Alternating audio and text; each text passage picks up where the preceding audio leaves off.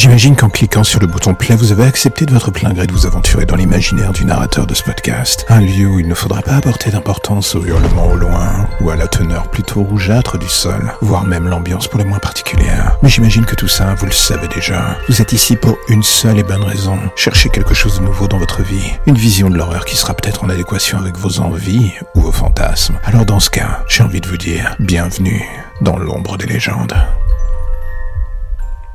Vous savez quoi, la première fois que j'ai tué quelqu'un, j'avoue, ça ne m'a rien fait. J'avais tout planifié dans ma tête, j'avais étudié les scénarios de fuite, au cas où ça tournerait mal. Et à ma grande surprise, il ne s'est rien passé de tout cela. Je l'ai juste vu, lui, ce porc que j'avais suivi pendant des semaines, le prêtre de la ville, soi-disant un homme respectable, l'homme de Dieu, celui à qui on confiait son âme, ses enfants et son salut dans l'autre monde. Cela, c'était pour la brochure à l'entrée de l'église. La vérité sur ce prêtre, c'était que le soir venu, il prenait sa voiture et faisait une cinquantaine de kilomètres avant d'arriver dans ce petit relais routier, ce lieu où personne n'est trop regardant sur les identités, où surtout les caméras de sécurité ne fonctionnent plus depuis des lustres. Ce prêtre aimait ce lieu pour une seule et unique raison, ce que cachaient les camions de passage. Tout ce que vous vouliez trouver ici était à portée de vis ou de billets verts.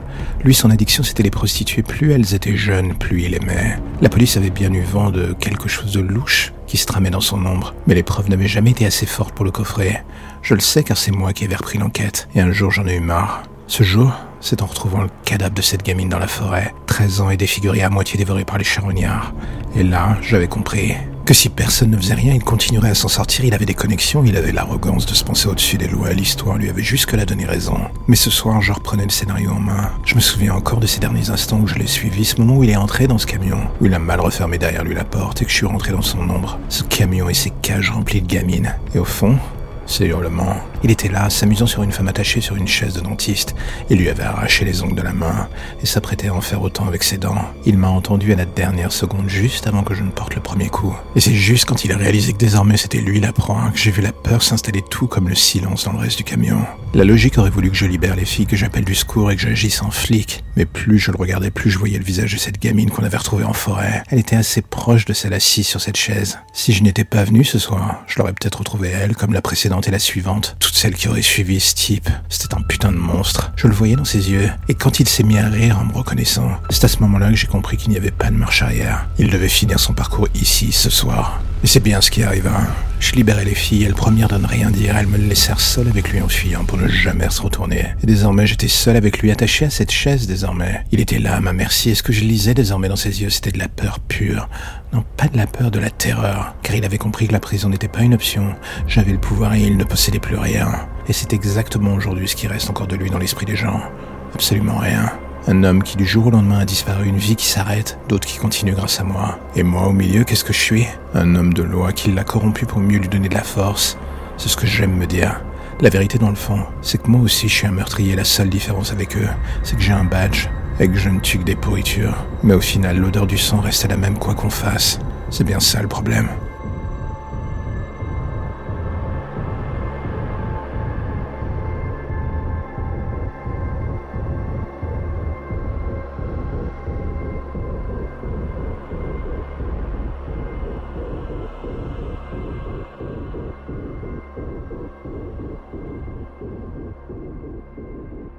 Vous savez, quand on m'a proposé ce job de nuit dans cet hôpital psychiatrique, je me suis dit que ça serait peut-être une planque idéale. Donner des médocs à des mecs qui ne sont mentalement plus là depuis des lustres, m'assurer qu'ils dorment à l'heure, ou les planter devant la télé.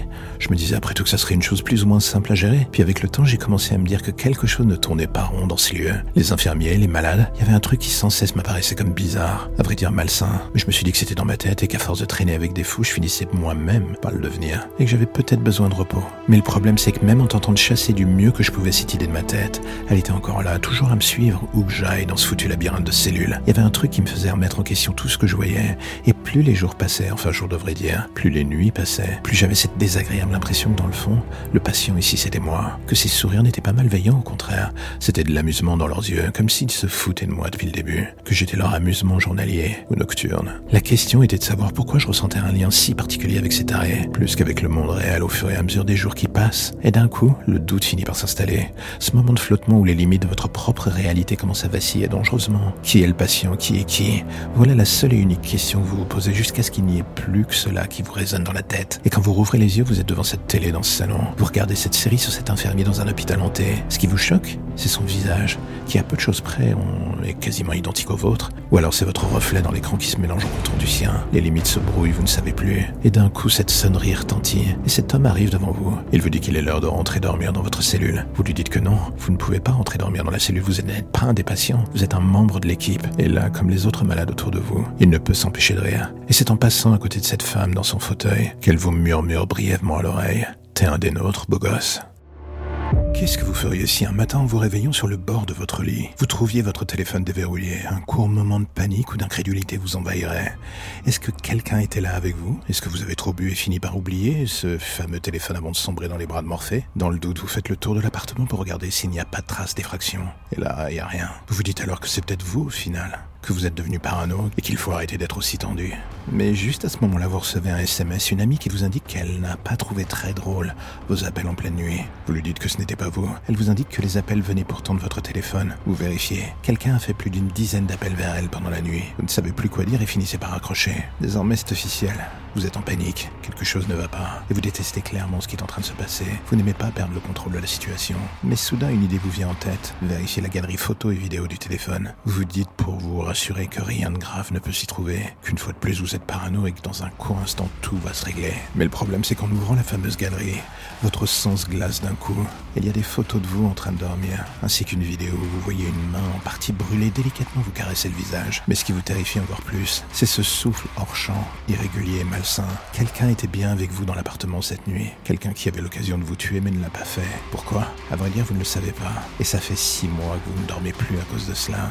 Six mois que vous n'êtes plus que l'ombre de vous-même, à moins que celle que vous voyez dans le miroir. Ça ne soit celle de cette chose. Vous voudriez tellement dormir rien qu'une fois. Mais vous avez juste peur qu'il vous observe à nouveau.